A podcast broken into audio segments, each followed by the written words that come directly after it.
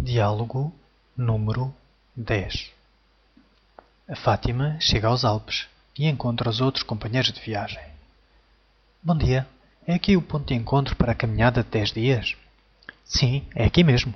O meu nome é Cláudia e sou a guia desta viagem. E você, como se chama? Chamo-me Fátima. Muito prazer.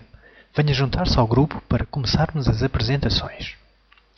Olá a todos. Antes de começarmos a nossa caminhada, vamos apresentar-nos para nos ficarmos todos a conhecer.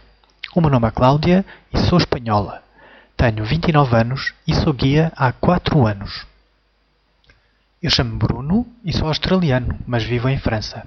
Tenho 58 anos e sou pintor. Sou divorciado e tenho dois filhos. Muito bem, Bruno. Eu adoro arte. A minha última obra tem 30 metros de altura. Sou pintor de construção civil.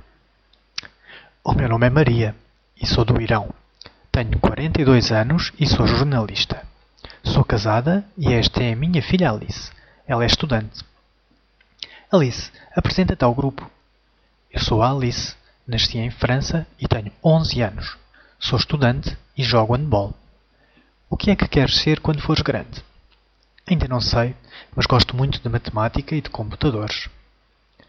Sou João, tenho 28 anos e sou solteiro.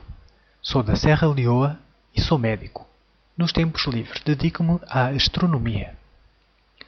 O meu nome é Irene e ai de quem me chame Dona Irene. Tenho 77 anos e sou reformada.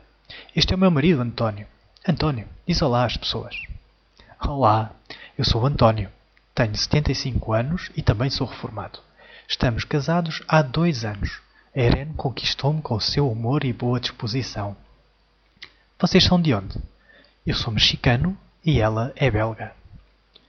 Bom dia a todos. Eu chamo Joaquim e podem chamar-me Kim.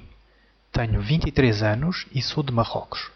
Terminei os meus estudos de economia e depois das férias vou começar a trabalhar. O meu nome é Fátima, sou portuguesa e tenho 25 anos. Sou educadora de infância e trabalho com crianças deficientes. Gosto muito do meu trabalho.